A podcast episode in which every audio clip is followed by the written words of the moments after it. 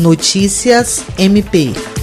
A Corregedoria Geral do Ministério Público do Estado do Acre realizou a primeira correição ordinária virtual via plataforma Microsoft Teams, na Promotoria de Justiça Cumulativa de Acrelândia. É a primeira vez na história do Ministério Público do Estado do Acre que uma correição é feita de forma remota. Com isso, a Corregedoria Geral retomou o calendário de correições e inspeções ordinárias que estava suspenso desde quando a instituição adotou, no dia 18 de março, o regime de plantão extraordinário extraordinário e o teletrabalho como medida preventiva ao contato e ao contágio pelo coronavírus. A próxima unidade ministerial a ser correcionada pelo órgão de vigilância do Ministério Público do Estado do Acre será Feijó, nos próximos dias 6 e 7 de julho, também pela via remota.